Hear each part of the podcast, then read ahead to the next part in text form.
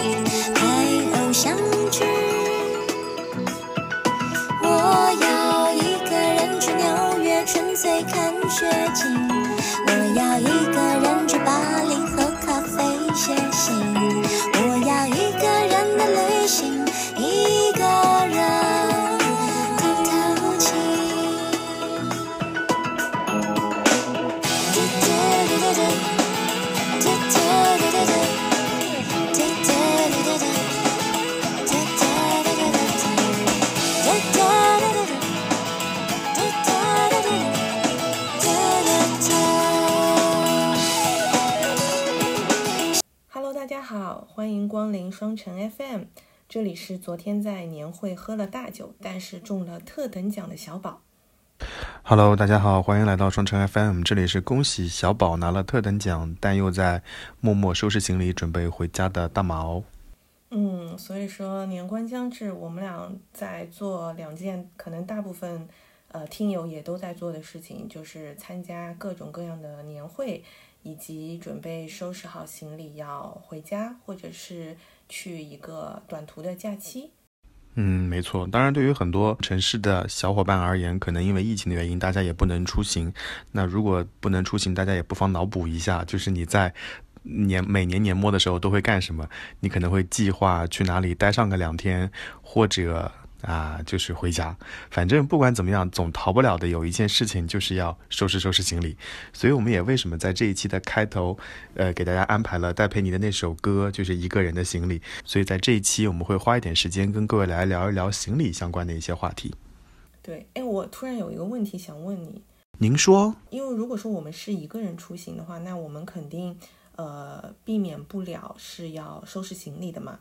那如果说你是两个人出行的情况下，你是那一个愿意去帮别人收拾行李的人吗？绝大部分情况下，我是一个人出行的人，呃，我非常害怕就是两个人及两个人以上，因为我很不想去等别人，所以一般我们都如果人多的话，我们都约好在目的地见。呃，当然，如果是亲密关系的话，肯定是亲密关系啊，不然你还会冲到别人的房间说：“哎，我帮你打包一下行李吧。”不可能的、啊。对，那但是在在亲密关系当中，我就是那个嗯帮忙整理的人，所以就是对方只要对方只要做好，然后准时出现就可以了，余下的都是我在干的事情。对，我的天呐，哎，我真的发现就是，虽然我们认识那么久，然后我自以为自己很了解你，然后你我们录了这个播客之后，就发现其实我们有更多的不同的地方。可不是吗？什么叫不同？就是基本都不一样，好吗？就是 基本不一样的人，居然还能成为朋友，简直就是二十一世纪人类的奇迹。可能这个播客录不到一百期，然后这两个人就要分道扬镳了吧？发现十样东西当中没有一样是相同的。我就是属于那种，就是即使是在亲密关系当中，我也不愿意去帮别人收拾行李的那种人。如果共处一室，然后比如说现在有两个行李箱，嗯、我是属于我会把我自己的行李箱收得非常好，但我完全不管他。嗯、如果他行李箱很乱，然后现在又要走，你你是不是就是那种会停下来把行李箱收拾好再走的人？我基本上就是那个。对方指定要带什么东西，然后他把原材料准备好，然后余下就是我来做的事情，就是哪些放登机箱，嗯、哪些托运什么什么的，到最后只要把护照，就是两本护照在他手上拿好就可以了，其他的都是我来。因为他是一个比较磨蹭的人，所以他可能也不能说磨蹭吧，就整理起来会比较慢的人，他会犹豫这个要不要带，那个要不要带，然后带了之后放在大箱子还是小箱子，那我有时候就可能会难以容忍这些事情，所以我就全全盘操办了。我都已经知道你在说这句话的时候，脑子里面在脑补谁？我们俩在脑补同一个人。哎，他是天秤座吗？他是狮子座。嗯，哎，它不像哎。嗯，不会啊，就是如果如果照你们星象学来说，就是工作的时候非常像一只狮子，然后回到家就是小猫咪的感觉。嗯，好的吧？为什么我在这里有 有一种吃了一把狗粮的感觉呢？根本是你要问的呀，我又没有打算开启这个话题啊。过期狗粮依旧这么的甜。敏感词过多了啊，敏感词含量过多，你继续吧。好吧，我还没说完呢。我说我就是属于那种，我自己的行李理好，然后发现他行李还没有理，这个时候怎么办呢？我就我只想确保一件事情，就是他没有东西落在这个酒店，然后就是所有东西都放到那个箱子里，只要确保箱子能够关上，我就直接帮他拉上，然后眼不见为净。啊，你是这样的哦，这里，哎，我这里面跟你分享。分享两个故事好了，反正都已经说到这里了。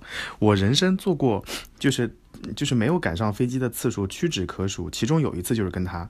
然后当时我们在新加坡，然后我们都忘记了一件事情，因为我觉得他可能比我更熟悉，所以我就非常放飞的没有管这些事情。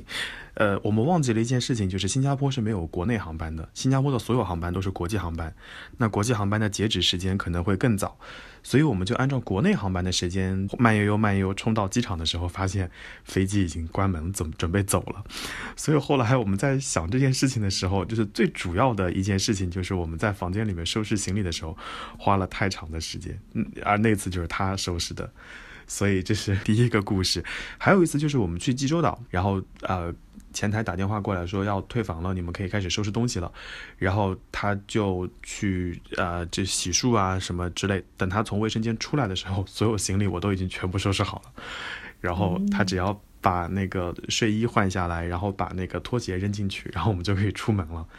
所以我是那种就是见不得大家磨磨蹭蹭的人。可能在那个当下，嗯，如果没有什么意外情况的话，我就可能咣咣咣咣咣一顿收拾，收拾完之后就走的人。所以你是在出发前整理行李的人，嗯，但我是属于隔夜就要整理好的。我可能早上用的那些东西，就是只是就最后可以特别简单的直接往包里一塞的那种。嗯，我一般情况下，以前我是肯定是头一天晚上整理好，然后后来我会发现，头一天晚上整理好，第二天早上起来如果想用怎么办？所以一般情况下，我都是分两批，就是把衣服啊，或者说一些，嗯，转接头、数据线什么的先打好。对对对对对，先能打包先打包好，然后余下的可能第二天早上还要用的，比如说剃须刀啊之类的，我可能第二天早上再收拾。嗯嗯嗯嗯，就是也是还是会有一部分需要用的，就还放在外面嘛。对啊，你不要觉得男生都是都是那种简单的，就是拎着包就走的，男生的东西多起来跟女生一样多的。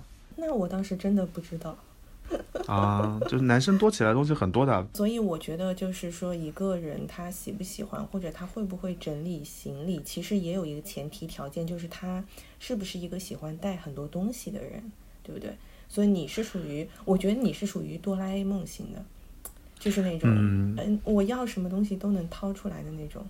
嗯，对啊，就是的好朋友，然后呢，他们家有个小朋友，我们就会带娃嘛，然后带娃的时候呢，就去。公园或者动物园，他每次都会感慨，他说：“你到底你是妈妈还是我是妈妈？就是为什么什么东西你都有啊？就比如说吃饭吃到一半，他需要湿纸巾，我就从包里掏出了湿纸巾；然后他要口罩，我就从包里掏出了口罩。呃，他他要漱口水，因为那个连锁酒店都会有漱口水，漱口水我也会顺在包里，所以他就会觉得你就是跟哆啦 A 梦一样。所以，哎呀，我是觉得就是东西可能会多，可能会杂，但是可能某种程度上会给自己一些安全感。那你觉得你是看这个出行的安排，还是说看对方？比如说对方也本身是一个很周全的人，会不会就带的东西会比较少一点？其实我还是顾好自己为主，因为即使对方再周全，他也不一定知道我的一些习惯啊什么的。但是真的有这种人的，就是因为我经常是跟同事一起出差嘛。然后就会跟不同的合同事可能合住一一间这样子，然后就真的是会有遇到那种知道今天我们是两个人住一个房间的，他什么东西都带双份的，有这样子的人嗯，那你们女生女生之间是比较好弄的呀，但是男生男生嗯男生女生之间那就很难搞定了呀。所以我一般都是顾好自己的。而且你说我我我带那个洗面奶啊，你说我那个洗面奶是搓碗底的，那你说我带了去对方用吗？肯定不能用的呀。所以所以我我我还是那种顾好自己的类型。对，嗯，好吧，但就是在我看来，我觉得你已经已经很周全了。至少在我这儿看来，我就是个永远操操心的人。就如果对方真的能把行李收拾得非常好，我总是能找到一些其他事情让我去扮演我该扮演的角色，比如说要不要抬行李呀，然后到了机场托运到底是走哪个通道啊，然后有没有什么东西是可以放到我这边来的呀，让对面的箱子稍微轻一些呀之类的。所以，嗯当然，只是到目前为止我还没有遇到这样的人了，所以我我是觉得我还是比较操心的一个人。我也在想一件事情，就是我觉得可能我周围的朋友都是属于你这个类型的，所以我们就活得很累啊。跟我同城的这些女性朋友，就我们不说出去旅行，就短暂的出行，他们大部分的人都是喜欢背大包的。所以，而且你有没有发现，就是你跟我在一起的时候，我经常手机没电，我是不会带充电宝的。我身边的人永远都有充电宝，就我身边的人永远我缺什么他们都有，所以我永远都不带。对啊，所以你这种人就会容易比较过得过得比较开心啊，就是你怎么样，身边都会有人来，嗯，帮助你，或者说在在在那边得到一些应援。那其实我想想，我觉得我也还是会调整的。包括比如说我一个人的时候，那我肯定东西都是带全的。那我跟、呃比较会照顾人的朋友在一起的时候，我觉得我就是个就是个伸手党。但是如果说是跟父母出去的时候，我肯定也还是会帮他们操心的。所以我觉得我就是属于那种会调整的人，就对不一样的人，可能就这个模式就会不太一样。嗯，让人羡慕。对，但基本上就是因为我身边大部分的人都是属于照顾型的这种朋友，所以就、呃像行李啊什么来说，我都是带的比较少的。就我还是一个很轻装上阵的人。你来呃苏州的时候，不是从行李里面掏出来一个那个什么粘毛器吗？对啊，我简直惊呆了我。我我是这样子，就是虽然我知道连锁酒店一定会有，但是我是觉得北京的冬天可能会有静电，然后羽绒服里面毛絮会多，然后身上的毛毛就很脏，而且前段时间我去同事家撸猫，那个猫毛也会有，所以我就很不喜欢衣服上有毛，然后我就会带那种卷毛的东西之类的。所以，嗯，我还是就像你刚刚说的，就是我带的东西可能会多一些，但是尽量的还是让自己感到舒服。所以以前有同事跟我一起出差，他们就会背个书包就走了，然后他们就会说：“你怎么还有一个箱子呢？”我说：“啊，对，我说我东西比较多。”然后结果呢，到了目的地以后，他们就是需要这个需要那个，其实我那箱子里面其实该有的都会有，所以我还是觉得就是。嗯，你也不知道到了目的地会发生什么。当然有一种观点就是到了目的地再买啊之类的，但是我还是觉得就是如果能前期准备好的话，那其实会更加让自己更加舒服一些。对，就是我那一位呃住在寒山寺附近的那位朋友，他就是属于出行需要带很多很多东西的人。然后他就跟我说，他说更多的其实可能还是满足自己的安全感。所有想到的雨伞呐、这种对啊湿纸巾啊什么的都会带。嗯是啊，是啊，我是觉得，就是这种人可能，嗯，怎么说呢？生活可能相对会周全一些，想的考虑的会周全一些，嗯，是好事啦。就累的是自己，但是跟他在一起生活的人，可能就会特别的幸福。我觉得，哎，这么说，这么说，是不是间接的表扬了一下我自己啊？真不要脸。是的呢，我刚刚都一直在表扬你啊，你没有听出来吗？哎呀，我就是我，我是觉得这就是承认一个事实啦，对。哎，你就是因为嗯习惯优秀是吧？太常被夸已经麻木了。哎，好，您可以做说下面一句话了。这句话没有办法接是吗？所以其实我挺好奇，就是一方面是你出差跟旅行的次数其实都是属于相对来说比较高的嘛，比较高频的，然后再加上你带的东西也不少，那在旅行当中的这种箱包类的，就是呃行李箱啊，然后双肩包啊的选择上面，你有没有什么偏好或者可以推荐给大家的？啊，这个很难诶，我觉得就是大家每个人的偏好都不太一样，有的人喜欢用贵价的，有的人喜欢用就是耐摔的。就比如说，大家大家总总觉得说机场的那些呃行李搬运的老师们会野蛮运输之类的。那如果真的遇到野蛮运输的，那你自然买一个帆布的，耐摔一些嘛。但我还是觉得，就是哎呀，行李箱嘛，它本它的命运本来就是被摔来摔去、砸来砸去、运来运去。你要是真的很心疼你的行李箱，你就不用买了。我觉得你就拿个塑料袋拎着上飞机就可以了。所以我很难就是。你让我做一个推荐，我一般嗯，就是你你懂得，我就是那个牌子的忠实使用者，所以我的所有箱子，从登机箱到大的托运箱到小的托运箱，全部都是他们家的，所以我没有买别的家的牌子。不是说这个牌子就是，呃，我们就老容易被砸是吗？对啊，同样材质好像那个牌子，我不知道是因为关注的点呃关注比较多。我觉得是这样子的，就那个牌子的铝制箱子呢，就非常容易砸，因为它本身是铝制的嘛，砸完之后就会有一个坑，那那个是没有办法的。那它的其他的箱子，其他的还比较耐砸。你像我的一些塑料的那些，其实砸来砸去其实还蛮好的，就没有什么问题。那你如果实在担心，你在托运的时候找机场要一个那个小心轻放的 tag 贴在箱子上不就是了吗？所以我觉得就就还好呀。我之前有一个办法，就是当然这个办法我不向大家推荐。我在我的箱子上贴了一个那个机组，就是机组专用机组行李。然后结果 我后来发现，那个我我的行李箱本来应该是优先出来的，结果最后和机组一起出来了。我我就很生气，就在樟宜机场等着所有人的行李走光了，我的行李还没有出来。叫你自作聪明。大家如果担心自己行李箱被摔，那你就。搞一个那个小心轻放在上面就可以了，但我还是觉得，就是如果你特别担心行李箱被摔，你就选那个布置的就就就可以了。布置的会不会就是对里面的东西没有一个更好的保护呢？嗯，所以我就想说下面一句话，就是总之我是那种，嗯，我是这样的一种人，就是行李箱呢，主要就是自己用的舒服啊，不管是材质也好，颜色也好，款式也好，你自己拎着开心就好。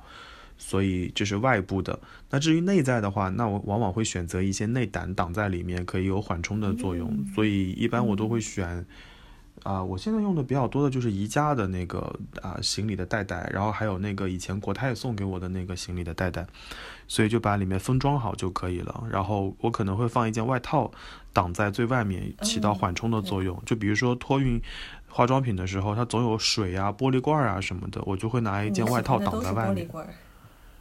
啊呀呀呀呀呀！对，然后就就这样，所以我是觉得行李箱可能就是，嗯，有万向轮，然后推起来稍微方便一些，然后能装，然后外形好看一点就可以了。至于说什么品牌什么的，我觉得已经没所谓了。对，就是我再插一个问题哦。就是，请问在哪里买会比较划算？我就是看到了我就买呀，我我不会管说便宜还是划算的问题。你要是从外面买回来呢，你可能还要过海关，然后又要被税，然后最后价格差不多。你要在境内买呢，带上折扣什么的，其实都还都还行。你买了那么多次，那你肯定也有在海外，比如说正好看到的时候买的。就是相较之下，你会觉得什么途径会比较好一点？嘿，我告诉你，还真没有。我我现在手里的。呃，五个箱子全是我在境内买的，然后有有几个是在实体店买的，哎，就是我去苏州的那个，我去苏州的那个箱子，就是我当时在成都出差的时候直接去那个太古里买的，因为当时我的那个我的包包太重了，然后我说那我买个拉杆箱好了，那个箱子是宝马跟他们家的合作款，然后当时我就直接买了，然后那个服务员说啊，你就这么买了吗？我说嗯，我说你就帮我开了吧，然后我就把书包里的东西全部扔进去了。他说：“你就这样走了？”我说：“啊，不然呢？看到喜欢的，然后没什么大问题，我就买的人。所以合作款式会会比较贵，是吗？嗯，对，会贵，会贵一些。所以我是觉得买箱子就这样吧，就随缘吧。你刚刚说箱子，然后接下来就是书包。其实书包我我就很少用，就是我出去的时候我很少会换书包。我日常用什么书包，我现在就是什么书包。我现在这个书包。你可能看不到上面那个字了，是我在 LSE 买的，就我非常喜欢那个学校，然后就买了那个猪猪笔包 JanSport 和 LSE 的合作款，然后那个书包我就用到现在。对啊对啊，就是这两次，对啊这两次来我都用了那个书包呀。嗯，已经很旧了耶。对啊，那是我二零一六年买的书包。看到那个书包，我都想对着它唱一 唱一首《你的背包》。哎，那个包确实是，嗯，对对对，用的比较久。然后那个书包我是去伦敦的时候买的，然后它比较舒服的一点是它是它背在身上的时候不会觉得肩膀很累，然后呢，它又很能装，它很能装，嗯所以一般情况下，我如果在国内旅行的话，就一个书包、一个双肩包、一个托运呃一个登机箱就够了，所以两个包就可以走人了。对，这种双肩包其实很重要的一点就是一个是自重要轻，第二个就是它的背包要不会让你觉得这个包很重。你记不记得就是对呃之前有一段时间非常流行有一个牌子，它的那个双肩包就是肩带很细，是那个小狐狸吗？就是它肩带非常非常细，然后配色有很多，有那种金黄色，然后黑色、红色那种。然后我那段时间我也买的，我在南京的时候我也买了那个包。那个包的特点呢，就是好看，但是它就是华而不实的东西，就是就会你会你你会背的时候感觉肩膀勒得很疼。然后呢，它里面的嗯可装的空间也不是很多，你扔个笔记本，然后再装一本书，再放一个什么东西，就差不多了。后来我就没有再用那个包，那个包后来就给我妈用了，就放在车子的背后，当做就是装载用的。对，所以其实关于这种短途的或者是呃就是旅行的时候用的这种双肩包，其实还是会有一个选择的一个方向的，对吧？嗯，我一般就是好看加能装，我不接受那种非常能装但是很丑的包，因为我觉得你有时候把书包背背出去，嗯从某种程度上别人也会看一眼，所以我会选择那个。我我上次去苏州的时候，你记得不记得有一次我是没有背，我没有带箱子，就是我带了那个蓝色的包，你有印象吗？就是那个像健身包一样的那个包，拎在手上的那个。好了，你有点淡忘了。然后那个牌子呢，就是他们家的典型特点就是拿做旧的一些东西，呃，旧的帆布啊，旧的什么布啊，给它重新做的一个包。然后那次我登机的时候，我后面那个大叔就跟我说：“说小伙子，你这个包用了多久了？都旧成这样了，你还在用？”然后我说啊，我说他们家是做旧的，他然后是他他就问我说是这个牌子吗？我说是的，因为登记要排队嘛。然后那个大叔就开始淘拿出淘宝开始搜，搜完之后他就感慨了一句，他说这么旧还卖这么贵。然后后来那个包我就有点就是用的比较少，我总觉得大家会看到这个包破破烂烂的，但其实那个包也很能装。真的就是这就是老年人的价值体系当中的东西，他们没有办法接受复古做旧这件事情，绝对不可以。我妈也是一样的，嗯，对对，？所以所以你刚刚说那个那个大叔问了你之后，然后然后掏出手机，你就把这个品牌拉入了黑名单。哎，他肯定会跟回回家就会说，哎呦，我跟你讲啊，我今天在飞机上看到个小伙子，那个包那叫一个旧啊，居然要卖那么多钱。嗯，哎呀，我觉得就是，我觉得好好看就可以了啦，所以就我就是我是觉得比较好看，所以我就一直在用。嗯，而且其实我觉得，就是你特别不爱惜的去把它用坏，和你用了很长时间，但是你是爱惜的去用，其实细看还是能够看出来它的区别的。嗯包括就是像这种做旧的也是，对，就像你背的那个包，就是它那个双肩包，就是我看上去我知道它很旧，但是我当下的反应就是这个包一定是你用了很久，而不是说就是你用的时候很不爱惜，嗯，还是能看出来的。嗯，好的。就是说到这种双肩包，其实我蛮喜欢有一个牌子，就是它的它比较鲜明的一个特色，就是它会有一个小星星挂在那个上面的，有各种颜色的长毛星星。你知道我说哪个牌子吧？那个牌子的双肩包我觉得挺好用的，就是我也买了一个，那时候因为一直就是要周末去上海上学嘛，然后就买了个双肩包。就觉得它容量也可以，而且它的那个它本身自重很轻，然后它也可以折叠，就是你有的时候放在行李箱里面也完全没有问题。然后而且它有一个面料，就是是那种防雨防水的嘛，我觉得就还挺好的。对，那个牌子我挺喜欢的。好的，这是行李箱的问题。对，所以打开箱子里面，刚刚你有说到就是行李的收纳，所以你是在这方面有一些。强迫症的嘛，就是一定，呃，就是是那种打开箱子之后是收拾成一块一块的，是吧？嗯，对啊，我是成块状的，因为那个行李收纳包就可以帮助你把行李都一个一个分得很干净嘛，所以一般我就是、嗯、就是很干净，就你你走的时候是一块一块的，回来的时候还是一块一块的。嗯，然后数据线什么的，你也是一定要就是绕整齐的那种嘛。你可以不绕，但是你要卷起来嘛。就是我无法接受有的人把我数据线拧拧成麻花那个样子，我可能无法理解。我一般就是卷起来，然后用那种那种就是摆那那那叫那叫什么东西？就是魔力条对吗？还叫魔术条？就是把它们在尾端粘一下，对，魔术贴在尾端把它们粘一下就可以了。所以我就是这样，嗯，我我有一个，因为以前我坐国泰的那个航班的时候，他们送了个洗漱包，然后那个洗漱包现在就被我变成了我的那个数据收纳包，就是所有的数据线都在里面。其实，在这方面你还是稍微有点强迫症的。对我无法接受的就是箱子打开以后麻花，然后你要把一东西一件一件捞出来，再一件一件去找，这个我可能无法接受。所以基本上就是我就会把它整整理好。然后我还有一个比较奇怪的事情，就是我去的时候都是整整齐齐的，回来的时候也是整整齐齐的，甚至还能塞进更多的东西。嗯所以就这点我倒是嗯跟你是一样的。嗯，我我反正就是我不太接受那种混乱，就是我可能内心的内心的秩序就在那个地方，然后表现在行李箱上也是这样的。嗯，固定且稳定的一个人。对，嗯，对。然后我有的时候，嗯，怎么说？我出去的时候可能想多带点东西，但是到了那边又后悔了，所以我基本上就是在当地扔扔完了之后再重新买嗯新的。虽然这种嗯习惯非常不好，但是很爽哎，没有，这就是你一个好习惯，这是就是你知道这件，你知道这件衣服就可能你不想再穿了，然后正好在当地又有回收的地方，你就把衣服扔到那个回收的地方去，以后你再买新的就可以了。嗯，所以我有一段时间，我有一段时间去日本玩的时候，我就是穿着旧衣服去的，就是到到了，因为我是优衣库男孩，我到了日本就选了一些蛮好看的优衣库的 T 恤，然后我就在当地就换掉了。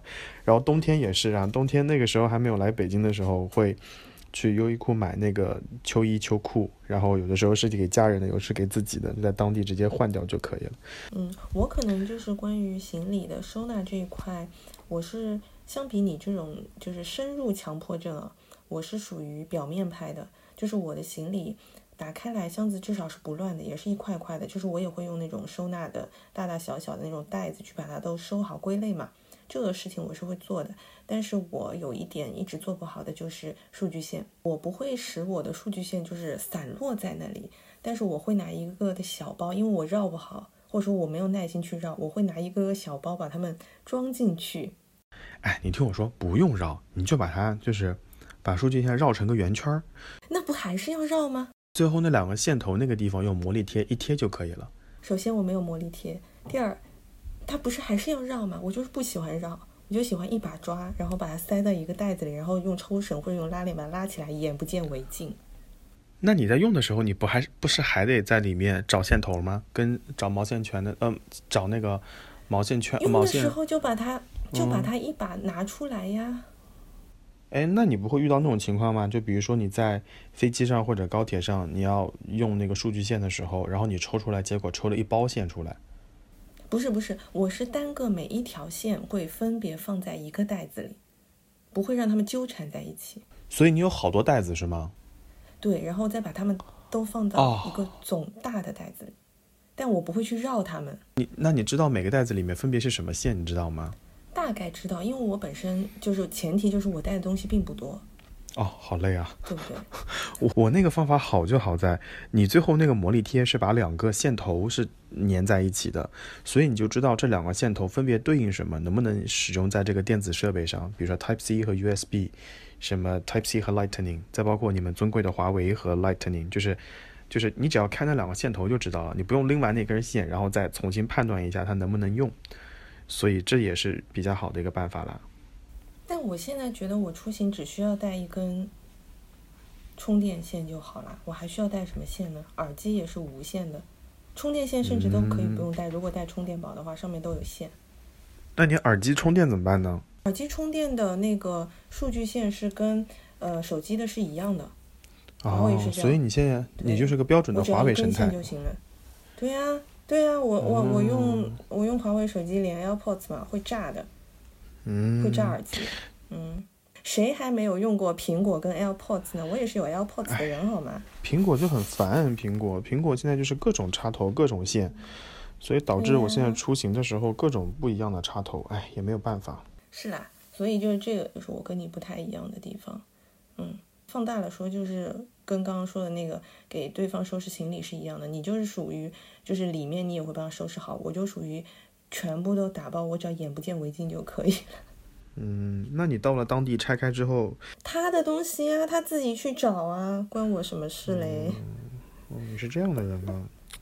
对呀、就我自己的的我会收好啦，但是行李就是线线这一块，我只能做到说把它塞到一个包里，嗯，但我不会去绕它。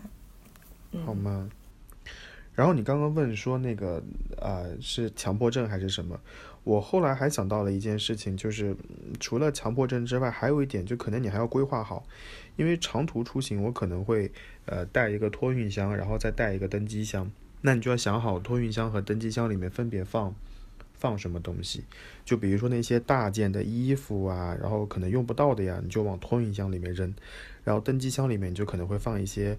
呃，上飞机要用的或者相对容易碎的东西，所以我不知道大家有没有经历过那种跨跨季节飞行，就比如说从北京到广州，或者我以前经常做的事情就是从北京到新加坡。北京到新加坡就很崩溃啊，你就需要在降落前赶紧冲到卫生间把衣服换好，所以你就可能要准备一个登机箱，那个登机箱其实就是空的，那个登机箱就用来塞你的羽绒服。因为你想到了新加坡那种湿热的状态，机舱门一开，那些叔叔阿姨热的都要撅过去了，而你就很悠闲的穿着短袖短裤，蹬着人人字拖就出去了，那种人生的舒适我还是想拥有的，所以基本上他开始说飞机即将降落，请大家做好准备之类的，我就开始冲到卫生间换衣服去了。所以其实我觉得飞机嗯还好，我觉得坐火车可能会更明显一点，或者更麻烦一点，因为嗯你飞机上面至少那一段时间你是恒温的吧，对吧？嗯嗯嗯，我就记得我们以前每次去北京出差的时候，因为你知道，就是不到深冬的时候，很多时候就是你们北京已经降温了，所以这边还是很暖和的。我们可能还在二十度左右徘徊的时候，你们可能已经零下了，特别是这两年的极端天气嘛。所以我之前有两次感受很深，就是我们坐高铁到北京的时候，就是每过一站就加一件衣服，每过一站就加一件衣服。然后那时候这些衣服就是都是放在就是随身带的包里面，然后抽出来一件，抽出来一件，然后最后就是把这个呃最后一站的时候就是箱子打开来，羽绒服拿出来，然后包包就放进去，因为那个包已经空了。好累哦，我觉得，所以这也是为什么我我不太愿意坐高铁的原因嘛。对，坐高铁就真的，如果说是要跨越这种温差比较大的地方的话，真的没有办法，就会很冷。嗯，所以飞机出行还是相对会方便一些。所以一般，一般我就是小箱子带一个包，如果要出去旅行的话，就是大箱子、小箱子再加一个包，就差不多了。我有时候可能懒一点，我就可能是用最大的那个箱子，然后再带一个书包我就走了。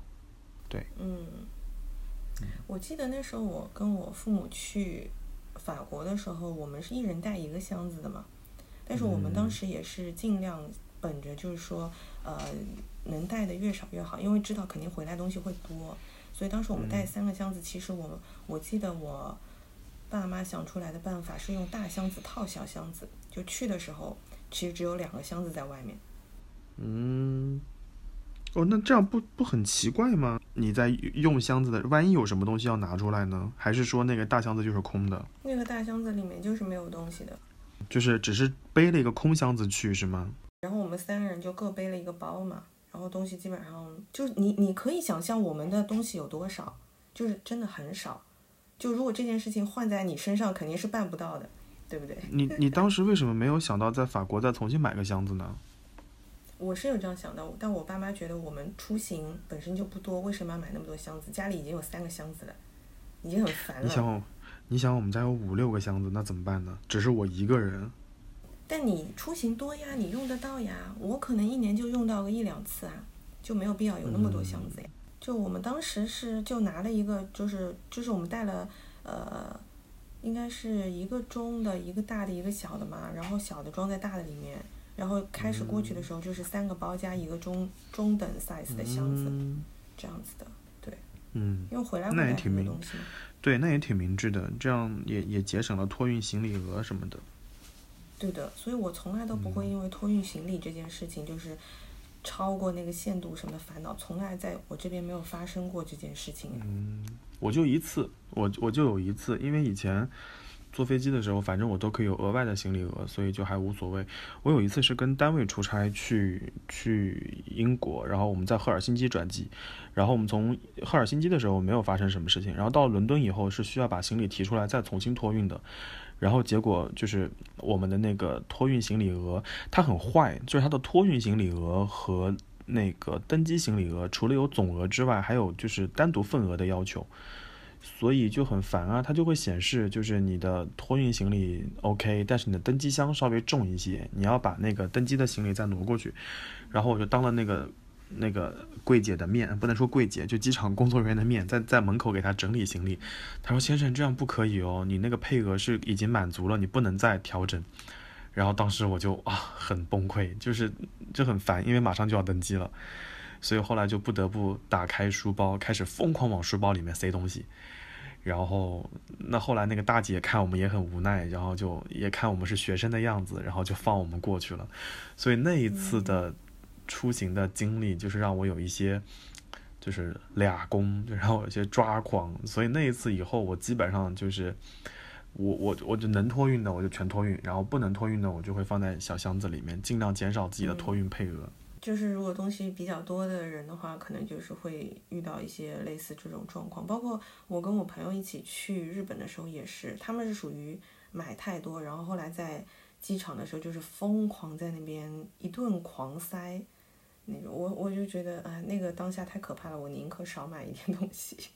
我是觉得呀，就是大家喜欢旅行啊或者出去玩的人，你要不然呢就钟情于一家航空公司，逮逮着飞飞到相对高阶的会员，要不然呢你就买公务舱，这样的话你就根本没有托运的烦恼，这样的话你就变得很开心嘛。我有一次跟跟我妈一起出行，然后我妈就带了很多东西，然后结果她在那在新加坡也买了很多东西。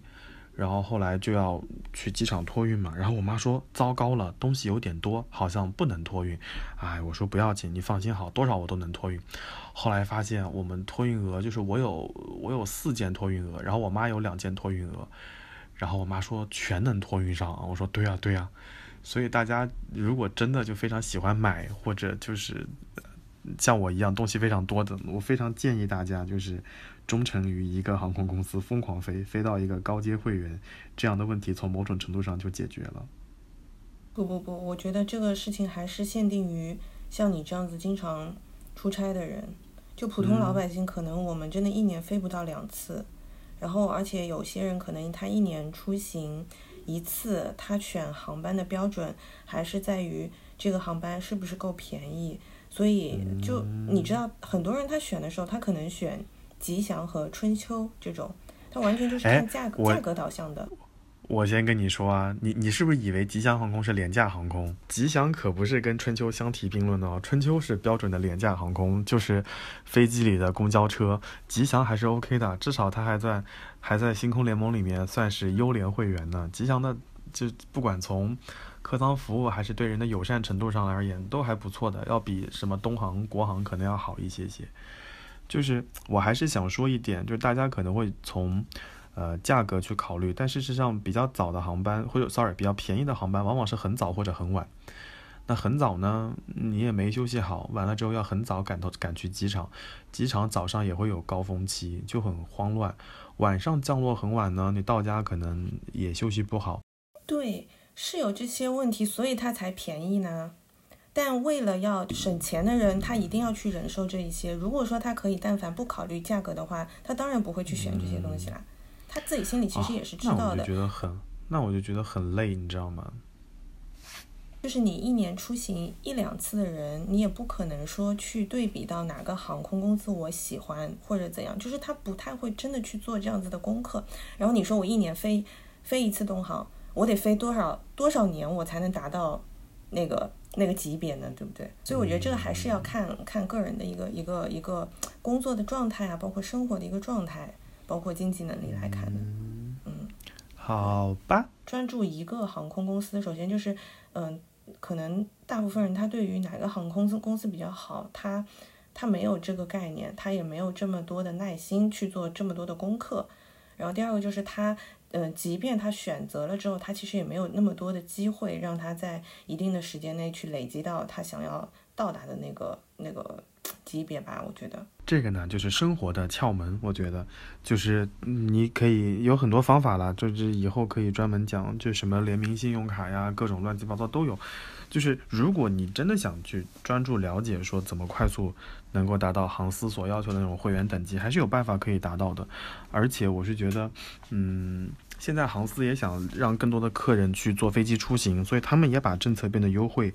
或者方便一些，所以也也也还 OK 了。这是这是一个，还有一个就是刚才我没有说清楚的，就是其实不一定是逮着一个公司飞了，你可以逮着一个啊联盟里面的成员一起飞。所以这样的话，你你飞不同的公司，其实也能够帮助你攒到分数啊之类的。所以这我觉得这都题外话了。但是确实你刚刚说的是对的，就是有的人可能一年就出行个两三次，所以他也没有必要做那么多研究。对。对，甚至可能有一半的人他都不知道你说的联盟是哪些。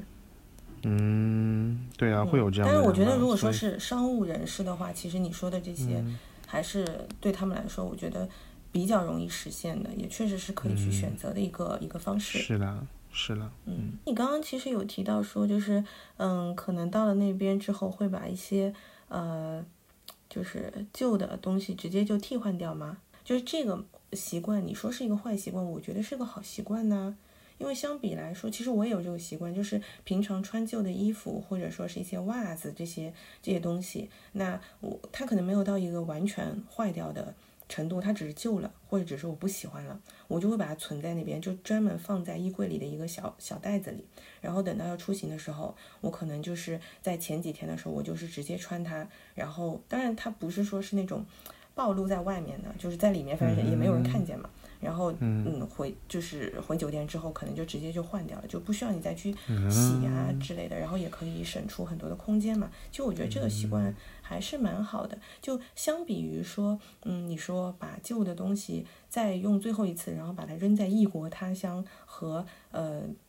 就有一些人，他可能出行之前，嗯，他会专门去买一些一次性的用用品来说，你觉得哪个更加不环保呢？其实我我还是觉得把旧的东西扔掉会好一点。我跟你说，我跟你说，一次性用品那可真是人类之光。男生出行其实我们，哎，我不知道其他人，我出行就可能会带很多换洗衣服。我可能睡睡睡觉可能会有一件有一两件，然后出去的时候也会有一两件。那这样的话就不可避免涉及到内衣内裤的问题，然后有的连锁酒店的工作人员他就看到你放在那个浴缸旁边，顺手就把你给洗了。哎呀，你那当下你会觉得好感动啊，但你其实很不舒服的，因为贴身衣物你也不知道他是怎么给你清洗的，那他清洗了你也不好意思说什么。然后那后来我就有一次就发现，我就开始解锁了一次性的就是内衣内裤，我发现哦，那个真的是人类之光，尤其是。你要去十几天的地方，你说你内衣内裤，而且很尴尬。你想，你内衣内裤洗完了之后，你怎么在酒店里面晾着吗？晾我觉得工作，我觉得工作人员进了房间可能会吓死吧。就是一排袜子和一排内裤撑在那个房间里面，所以我就觉得可能一次性内衣内裤对我来说就比较好用一些，因为我经历过几次，就是要出差十几天，然后出去十几天，在在异国待着，然后你说就带那么。几条内衣内裤就确实不是不够，也很不方便。然后，嗯，它又不像中国，你还可以专门洗啊之类的。然后你又觉得喊那个 laundry service，你又觉得很不划算，喊他洗一趟可能二十五刀才能洗一个短袖。所以后来我就慢慢的就有那个一次性内衣内裤，虽然有那么一些不环保，但是对我来说可能舒服一些。这是这是一个。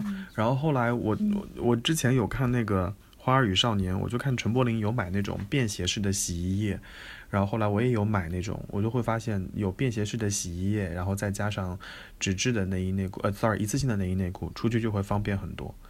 所以我现在当然疫情期间就没有机会再出去，如果后面还有机会让我在外面再待十多天的话，我就可能会内衣内裤和一次性的就交叉穿。那我觉得还是。比较长期的，这就是待的天数会比较久的，这种。如果说是比如说两三天的这种的话，你完全哦，那个就算了呀就，对那个就自己就可以了呀，对。嗯，而且我不知道哎，可能女生跟男生不太一样吧。我们基本上像我以前，如果说，比如说是有需要扔掉的，那可能就洗完澡就直接扔掉了嘛，就不会有嗯其他的烦恼。那如果说是没有扔掉，必须要洗的，我们我基本上都是顺手洗掉，就找个地方挂一下，然后第二天早上我就把它收掉了。你要知道，男生你 很少会有顺手这个习惯，就是洗完澡，洗澡之前我就可能把衣服脱了，然后扔在浴缸里面，然后就去淋浴间洗澡。洗完澡之后，擦了头，擦了脸，我就躺在床上就准备睡觉了。你很难就是嗯想起来说，哦，还有衣服要洗。所以一般出去的时候，我基本上都是会有一个袋子，专门把脏衣服带回来在家洗。因为我经历过那种，你洗完之后发现没有干，然后湿漉漉的带嗯折到那个箱子里面去，最后衣服还是很有味道。那与其这样，嗯我倒不如最后一起把它洗了得了。所以有一段时间，我很我很抵触那种长达十多天的出行，然后我就觉得好头疼哦。就洗衣服、嗯换衣服就成为了我最最头疼的一件事情。后来我就会发现，嗯算了啦，那就用大的行李箱好了，就把家里能穿的所有全部带了去，然后嗯回国之后就全部洗掉，哇，那个阵仗就很带劲。如果说是长期的这种长途的旅行的话，我还我在前期在准备行李的时候，就是关于每天穿什么，我是会去想的。就是因为有很多，其实你看现在网上有一些呃视频，他会发那种和我一起打包行李，然后他可能会选择呃，就是我今天穿这身，我明天穿那一身，然后就会带很多衣服嘛。然后我就是属于那种，比如说我是去五天或者我去三天，那我可能有三天我都是穿的同一条牛仔裤，因为牛仔裤不需要每天换嘛，那我只需要换上衣就可以了，包括上衣的搭配都是可以叠，就是重复，就是就就换一个小的地方，它就可以是一套不一样的 look 的那种。对，嗯所以就会这样子的话，就衣服也可以带的比较少一点。嗯，然后我呃内衣裤的话，一般都是就是先扔，然后扔到没有东西扔了之后，再是换一次性。扔到没有东西再扔的时候，对呀、对，而且你知道，就是在旅途当中，你扔掉那些旧的东西的时候很爽，心里面很爽，就是在做一次断舍离。嗯，我扔的也我扔的也不少，我反正一般就是，嗯，出去的话，我就可能会想到有一两个场合，我可能需要穿成什么样子，然后余下的就是随意，我把我想带的、能带的全带了去，然后每天出门的时候随便抓就可以了，只要别太过分就行。对，那这样就还是会带的很多呀。你把你想带的、想穿的都带过去。那我跟你说，得亏你多带。我有好几次去新加坡，然后下大雨，下大雨之后又没有带伞，然后你就会淋湿嘛。然后回了房间，那一瞬间你洗完澡肯定是需要一件干的衣服的呀，你就换上啊。换上之后，你看衣服有多余了，对不对？然后再比如说晚上如果洗完澡再出去，情况能碰到几次啊？哎呀，那我跟你讲，我就遇你又不是只到好多次。带一件衣服，你肯定是有新的可以换的衣服的呀。对呀、那那比如说晚上吃完了，就是洗完澡想楼去楼下买点吃的什么，回来之后，你身上又热又出汗了，你可能想把衣服换了洗一遍，那你多带两件，嗯，你看又来了，所以我基本上出去，对对对，我一般出去对对我出去会多带一些，我实在是我无法忍受汗臭这件事情，所以我可能就会嗯带的多一些，对。那比如说，比如说去五天，你带几件衣服？就说上衣哦，就不说裤子哦。五天就是贴身穿的嗯短袖这种吗？T 恤，对，就是说 T 恤好了。T 恤我可能会带，我可能会带七件，七件到八件哎。嗯，嗯，因为我睡觉的时候可能会穿一件，然后其他的可能会有机动的，睡觉然后衬衫睡觉不算了，就是说出门的 T 恤。嗯可能就是五天再多加个二吧，就是七七左右。因为另外两件可能就要应防预预防一些突发的情况，然后我可能还会再带两件衬衫套在外面。所以就还是蛮不一样的。我就属于尽量少带的那种人。对哦，好吗嗯？因为我总觉得你多带一些，你会踏实一些，而且你也不知道到到到那个地方去哪里买，或者在当下可能没得买，那你多带一些总是好的嘛。就我觉得还是你心理上面的，嗯，就是安全感的问题。对，我可能就是五天，我不会带超过五件衣服。啊，感觉你是个女的，我是个男的。我跟你讲，男生也不会带少于五件的，你可能跟男生还是有些区别。真的呀，我跟你说，男你出了汗，你肯定要换呐。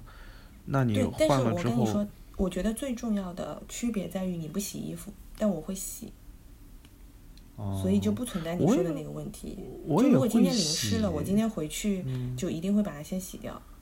对嗯，那洗完了，万一没得干怎么办呢？没得干，我又不是明天要穿，我明天还有四件衣服啊，我可以到最后哦，一天你是这样再穿它。的啊，你是这样的啊，对，就是我为了少带衣服。嗯，好吗？对，所以这是衣服啦，衣服其实可带可不带的这种，还是比较偏向可能你具体的具体的一些情况。实在不行你就少带点，到了当地再买就行了。就但嗯有你刚刚说的那个问题啊，就是你买不买得到呀，对不对？哎，我。你可以，你可以永远相信优衣库，你也可以永远相信 Zara、H&M，然后还有 CNA，然后我觉得绝大部分国家可能都有了吧。所以我是觉得你实在不行就到那边买一点廉价的，还有 Gap，买一点廉价的挡一挡穿一穿嘛，好了呀。那好了呀，那这句话你对自己说呀，少带一点呀。但我 但我不能接受这件事情。Anyway，好吗，所以就衣服就好啦，那这样。衣服是对，嗯衣服是可以就是弹性选择的嘛，但是就是你在旅行当中有没有什么东西是你必须要带的？嗯，我觉得我以前嗯可能你说内衣内这一次性内衣内裤这是这个，然后我最近在北京待久了以后，我会带那个就是你上次看到的那个卷毛器、除毛器，就我就实在受不了有有有那种白色的斑点或者毛絮在身上，所以我每次嗯。出门之前我就一定会弄一下。所以你有没有发现你在苏州的时候，你就问我说啊，你可以下来了，然后我我基本上每一次都是你到了，我还我刚刚出来，是因为我在出门前发现衣服，我发现衣服上有毛，然后我就开始卷那个毛，就赶紧把那个毛弄一弄。所以我觉得我无法忍受，就是有毛，然后出去，大家会觉得好奇怪哦，这个人身上就是有羽绒的毛，有动物的毛，可能还有一些其他的皮屑之类的，哦，我觉得好好那个，所以我就基本上就会理干净。所以那个卷毛器嗯可能就是我每次一定会带的，它又不占空间，然后就往行李箱边边一扔就可以了。天呐，我没有想到，就是有人会必带的东西是一个一个去毛器。如果听众朋友当中有这样子的人，大家举个手，在这边弹幕举个手，让我知道徐老师不是一个人。那我要带的第二件东西，你可能觉得很奇怪。我第二件一定会带的事情是人字拖，诶，我是一个非常喜欢穿人字拖的人。人字拖我可以理解呢，就是你出去的时候会比较方便，也不需要换鞋。他们会觉得在那个酒店里面穿人字拖很奇怪呀，因为酒店里面给你提供了一次性拖鞋啊。但是酒店里第一个一次性也不不是很环保，第二个如果它不是一次性的也不卫生，对不对？我觉得穿人字拖就很合理。那我住的连锁酒店业里面都是有一次性拖鞋的呀，而且他们还蛮舒服的。不是一次性拖鞋是不是不环保？嗯，那没有办法，是是酒店里面都酒店里面都标配了嘛，你总不能在酒店里面赤脚嘛。当然，你去东南亚各国你可以赤脚啊。不是呀，所以我的意思就是说，你带人字拖很合理呀，很合理啊，我觉得。嗯你是从嗯你是从环保的角度考虑的，我是从我舒适的角度考虑的。各种嗯角度考虑啊，我都觉得就是人字拖很合理，很方便。第一，它收纳也很方便，基本上不占空间，对吧？又嗯很扁嘛。然后第二个的话，就是喜欢穿的人，我是知道，就我自己虽然不怎么喜欢穿，但我身边有很喜欢穿的人，就是很舒服，就是你踏进踏出，你也不需要换鞋子。对吧？然后自己的东西也比较干净，就是比较嗯卫生，然后你清理起来也很方便，所以我觉得很合理啊。一般一年人字拖我能穿七八个月吧，就除了非常冷的时候，我在家洗澡我也穿人字拖，然后下楼倒垃圾我也穿人字拖，然后我有时候我有时候在飞机上，因为航航空公司可能会给你就是准备那个拖鞋，然后每次都跟乘务长说，我说我不要拖鞋，我说我有带人字拖，然后那个乘务长就露出了很奇怪的表情，他就说啊，他说徐先生这个穿拖鞋不是更舒服吗？我说嗯，人字拖更舒服。然后你就看到我从它的，潜台词应该是：难道你要脱袜子吗？然后我就在飞机里面，因有因为有时候夏天你我可能也会穿球鞋，然后我就可能就直接把袜子去卫生间把袜子什么都脱了，脱完之后换人字拖出来，我就直接穿人字拖下飞机了。所以有时候我在飞机上可能也会穿人字拖。我基本上一年可能除了冬天出去，我可能不会穿，然后基本上我都会把人字拖带着。我觉得这个是合理的耶。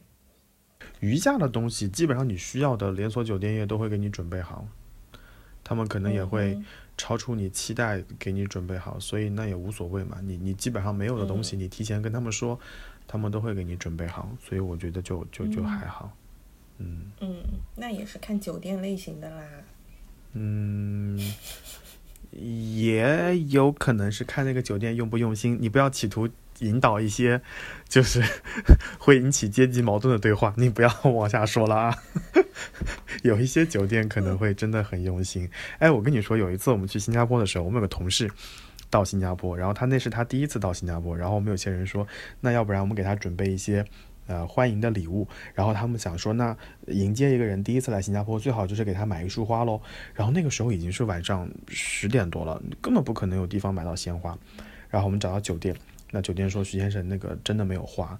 我说那附近的花店呢？他说都关门了耶。那我说我们现在去樟宜机场，那就两手空空了哟。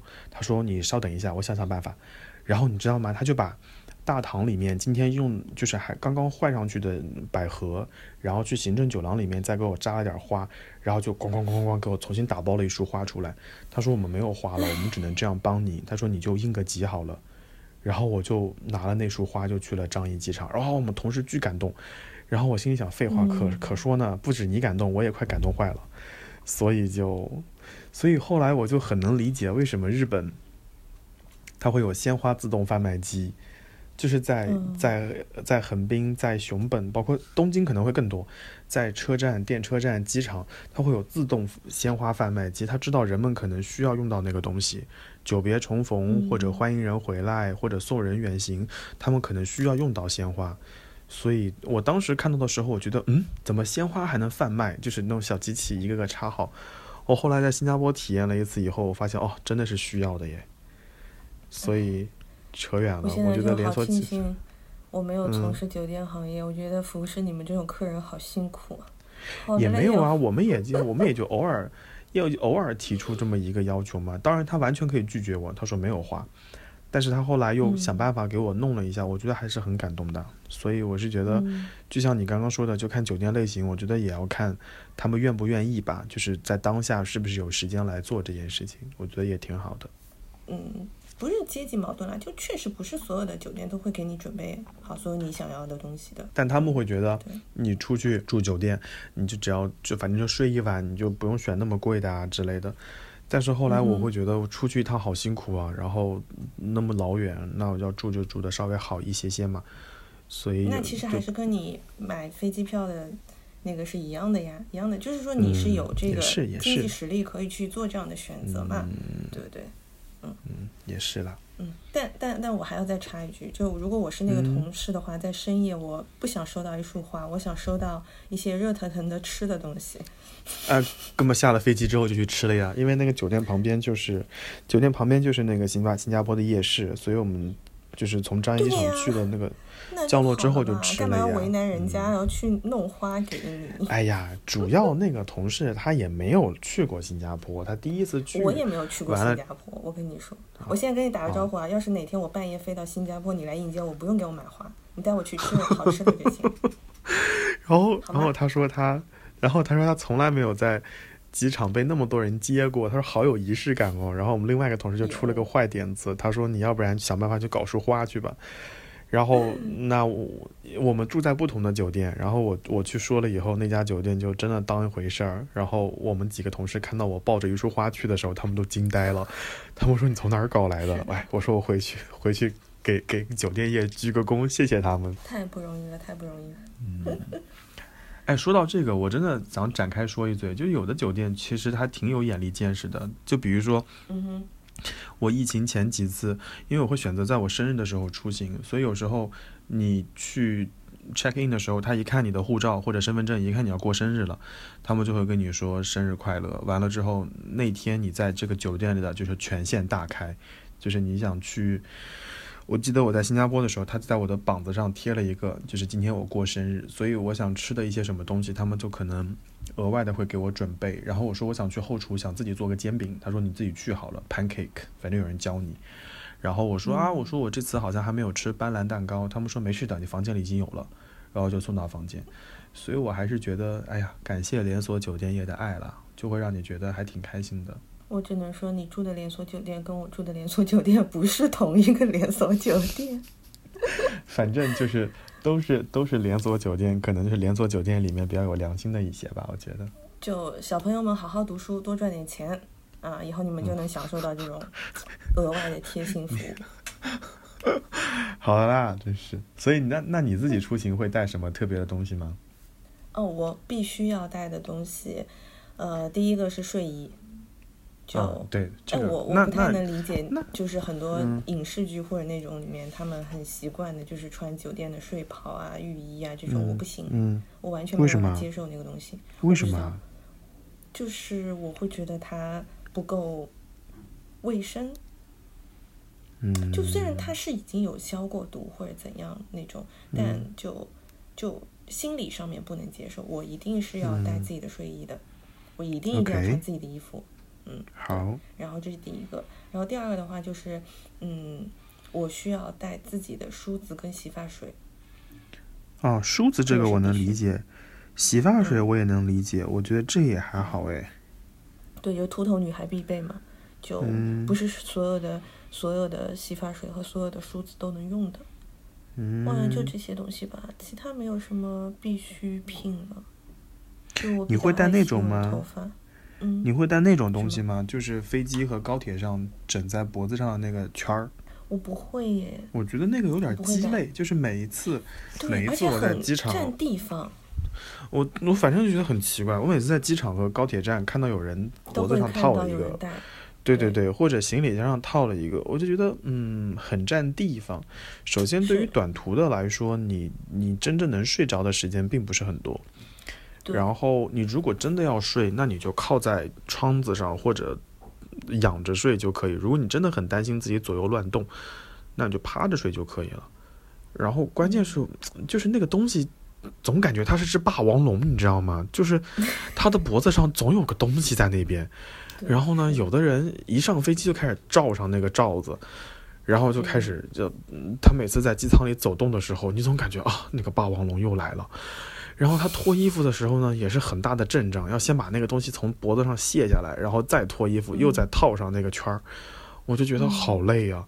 然后我有时候我也会观察那些人，你到底睡不睡？我后来发现他真的就是不睡，他就是罩在脖子上，他，嗯，他可能就是累了，我觉得。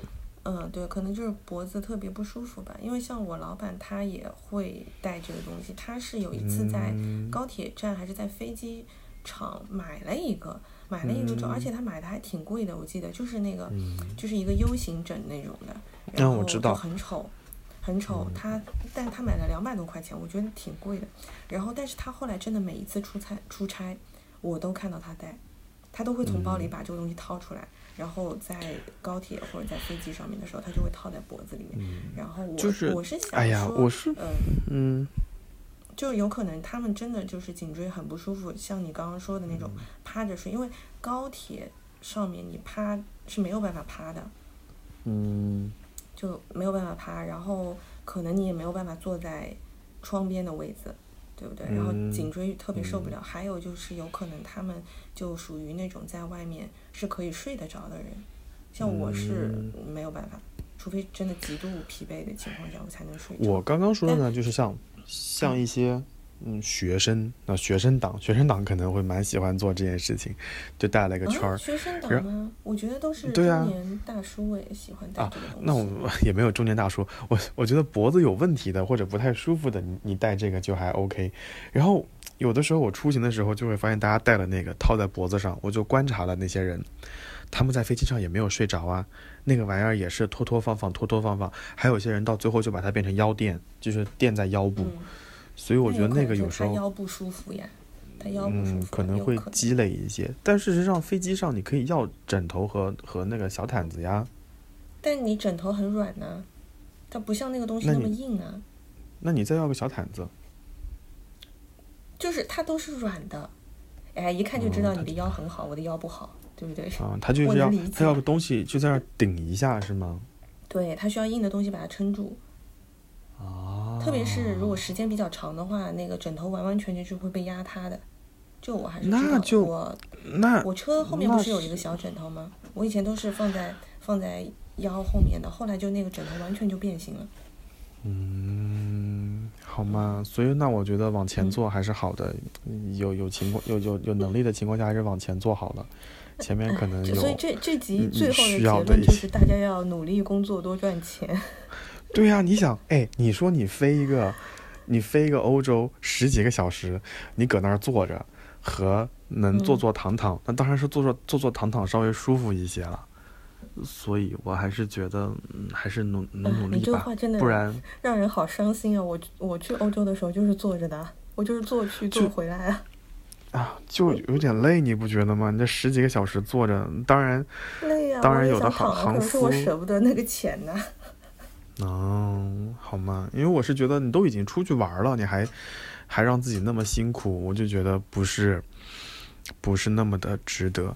然后，所以当时我有一次跟我妈出去的时候，我妈说你不要在机票机票上浪费太多的钱，然后我就给我妈买了公务舱，然后我就坐了经济舱，然后我是经济舱第一排，我妈是公务舱最后一排，我让她感受了一下，然后我妈说啊，公务舱果然是公务舱，吃的也好，喝的也好，还有酒。然后我又很担心我妈语言不通，然后我就中途我就会过去问我妈，我说要我翻译吗？我妈说你在后面好好坐着就行了，他们会中文的。嗯然后嗯我妈就很开心坐在公务舱上面。然后后来嗯回程的时候，我就问她，我说还要坐经济舱吗？我妈说公务舱有票吗？有票我们就买两张。然后后来回去的时候，我们就又是躺着回来的，他还挺开心的。所以后来我妈就说对啊我妈就是嗯这个东西是好的呀，是它是嗯好的呀，但是它的代价就是它要付更多的钱呐、嗯，它是爽的呀，就是说你有这个经济能力的时候，你是可以哎呀你看。这个这个话题又绕回去了，所以如果你是一家公司的会员，完了之后积分比较多一些，你可以用积分升仓啊，然后或者他你你你搞活动的时候这些积分是哪里来的呢？那还不是你做了很多次你才能够拿到的那也不一定，那些积分可能是我信用卡换来的，就信用卡消费会攒里程。嗯，那倒是，这个这个倒是。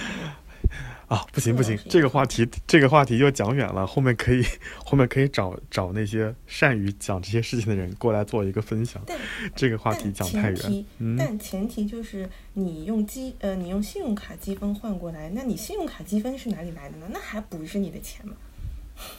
那就说好明你信用卡花了不少啊，啊，所以说到底就是一定要有付出，对吧？一定要有钱啊，嗯，努力工作，嗯。对，我我们还是要说一下，就是那个颈枕的问题。我们也不是说大家大家就是脖子不好或者怎么样，我就觉得有的时候它没有那么的必要，我是觉得。而且现在很多、嗯很多航司的那个枕枕头是可以折成那个凹，就是折成呃凹字形的，就是可以把你的脖子放进去固定住的。所以我还是觉得那个东嗯西好用是好用，但是我觉得是占地方的。所以每次我看到嗯有人把它套在行李箱上，我都觉我都会觉得好尴尬，我就会觉得就是好像没有那么的实用。但但有的人可能会觉得是实用的啦。嗯，对，这这还是个人的习惯问题吧。对，嗯因为就是呃，同样我也觉得这个东西很不实用，也不叫不实用，很占地方。然后第二就是嗯你可能在整个的旅行的过程当中，你只有来回在交通工具上的时候你会用到它，但是你就、嗯就它有点无处安放这个东西。嗯，就你挂在外面，它很尴尬，然后有的时候你还会担心嗯它可可能会滑掉，但是你放在行李箱里面，它就又很占地方嘛。所以我哦就是属于那种，嗯，我腰不好，我颈椎不好，但我也不会用这个东西的人，就是因为我觉得它太麻烦了。你说到这个之后，我脑子里迅速过了一遍我曾经做过的各种各样的航司。我觉得此嗯处就不得不要表扬一下荷兰皇家，就是 KLM 和那个阿斯塔纳，他们会给大家发那种充气式的，呃，颈枕，就是拿到你手上是瘪的，然后如果你要用呢，你就自己充气，然后充完气之后，它的密闭它的密闭性很好，然后你直接，呃，吹吹完气之后用就可以了。所以我觉得那其实我觉得应该换一个思嗯路，就是去淘宝上看一下有没有这种类型的东西可以。对对对对，我觉得像这种充气型的可能会好一些，这样的话也方便大家携带。嗯，而且你也不会，你说那两个嗯航司，可能有的人一辈子都不会做到它。嗯，阿斯塔纳呢？可以，对，阿斯阿斯塔纳呢，就是转机，就是如果你没有什么钱，你又想去欧洲，那你就选阿斯塔纳的，就哈萨克斯坦阿斯塔纳航空转机去欧洲，价格又便宜，你还能在哈萨克斯坦玩一天。然后荷兰皇家呢，就是因为它吃的还不错，完了之后飞机的坐的也还挺舒服的，然后直接直飞欧洲也是可以的。这句话讲完之后，我我就都想哭了。我上一次坐他们都已经是三五年前的事情了。嗯，那前提也是你得要去欧洲呀，对不对？嗯，对对，嗯，哎，话又说回来了，你要不去欧洲，你去日本，你可以飞全日空，ANA 也是有吹气枕头的。那去日本飞全日空已经是属于很好的航空公司了。嗯，一般都会飞春秋或者桃子。对呀，所所以就还是那个问题，还是那个问题，就是你的所有的这种选择，当然有更好的选择是更好的，肯定是各种舒服的，但问题还是说，嗯，就是要经济条件能够支持自己去这样做，所以大家还是要努力赚钱。嗯好嘛，行，你这个价值观上的好啊。我必带的除了人字拖、卷毛器之外，我可能会带书哎。转机的时候买一些杂志带在身上，我觉得有一些杂志可能在境内买也不是很方便。I mean，就是那种出版商在境外的杂志，然后像 Monaco 之类的，所以我就会把这些带回来。对，然后以前我可能还会带个小钱包。哎，你记不记得你以前给我买美国队长的时候，那个移动电源他送了一个美队的包包？那个零钱包，我他其实是放移动电源的，然后后来就被我当做零钱包了，所以我出去的时候都会带那个包，然后那个包就是我装零钱的，因为你想境外的有一些国家，它可能没有那么的先进，他们就是还要找零，所以每一次我那一包里面就咣啷咣啷作响，零钱包我可能会随身带，然后除了零钱包之外，我可能会带一个大信封。因为之前我我们在聊习惯那一集的时候，说到我想收集登机牌，所以那个大信封的主要作用就是帮我把登机牌、门票什么都收纳好。嗯，就是我以前那时候还带手账出去旅行的时候也会，但我是因为我带的就是 Travelers Notebook 嘛，它本身就是会有一些呃内页，它是就是有那个拉链袋，专门是给你去放这些票根啊，或者是一些嗯地图的，对，我也会带。那个时候就是你做手账的话，你就会不可避免的收各种各样这种票据的东西回来。哦，而且我用大信封的还有一个原因就是，万一是出差还要发票什么的，所以我就怕嗯，对对对。发票什么弄丢，我就把什么机票、行程单全部往里扔，然后回来之后再慢慢整理。对呀，我还有我还有一个专门的钱包，就是就是我用的那个，就是你知道的那个钱包是我日常在用的。我还有个专门的钱包，就是出去玩的用的，因为我很担心，比如说身份证啊，或者说银行卡放在里面就可能搞丢了，万一就直接就是分流年来两个钱包。对对对对，两个钱包。不不不，那个那个那个钱包我可能会带出去，因为里面可能有部分我我后来都留在国内的，我把里面的一些卡拔出来带走。然后后来有些时候我你你会先去某一个城市，然后再转机，我就后来索性就把那个钱包放在大行李箱的最下面，把它压在里面嗯就好了。所以我嗯出去的时候可能会再带另外一个钱包，嗯。嗯所以我觉得听到这边你会发现，其实我就是一个出去带东西带的非常多的人。就会嗯就会很麻烦，也不能说很麻烦吧，嗯就至少说在收拾的时候会有一些头疼，但是到了目的地之后会相对轻松一些。即使呃有特别贴心的公务舱和酒店，还是要带很多东西的大毛。对呀、对呀、因为你总是自己提供的会更加舒服或者安心一些嘛。精致 boy 实锤。但是我还是觉得能让自己舒服是第一要务了，即使即使嗯在外在条件有约束的情况下，能让自己舒服一些就让自己舒服一些。可能其实也还是说，就你对于这件事情的一个要求，呃，嗯他他需要达到一个什么样子的要求？其实你本身可能也是比较高的。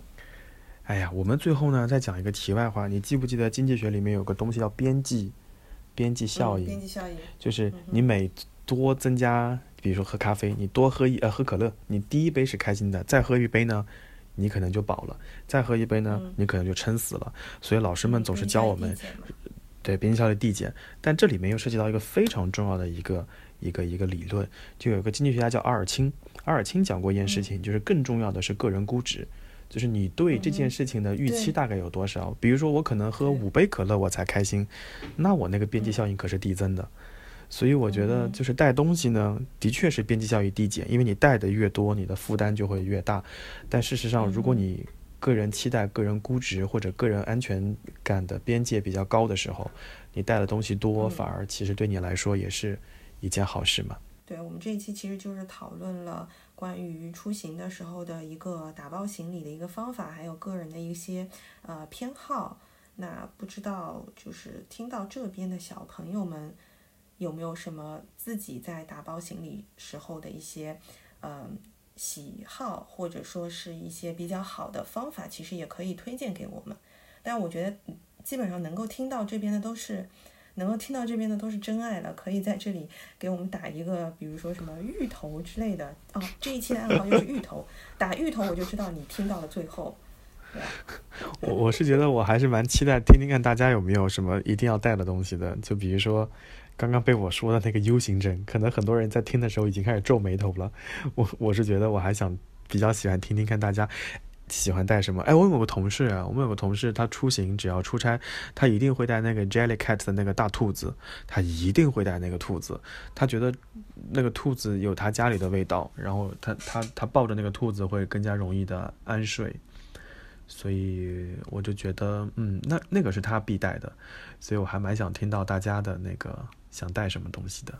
对的，其实也可以反向给我们种一波草，对吧？嗯，是啊，是啊，是啊，是。好的，那非常感谢大家的收听。然后我们知道现在听到这边，可能就大家可能在陆陆续续返乡的途中，那我们也就提前祝愿大家新春快乐啦。祝大家新年快乐，新春快乐。嗯哼，好嗯的，那我们这期节目就跟大家说再见啦。嗯，大家记得给我们打芋头哦，好，那就这样啦，拜拜。拜拜。要去巴黎，巴拉巴巴。昨天我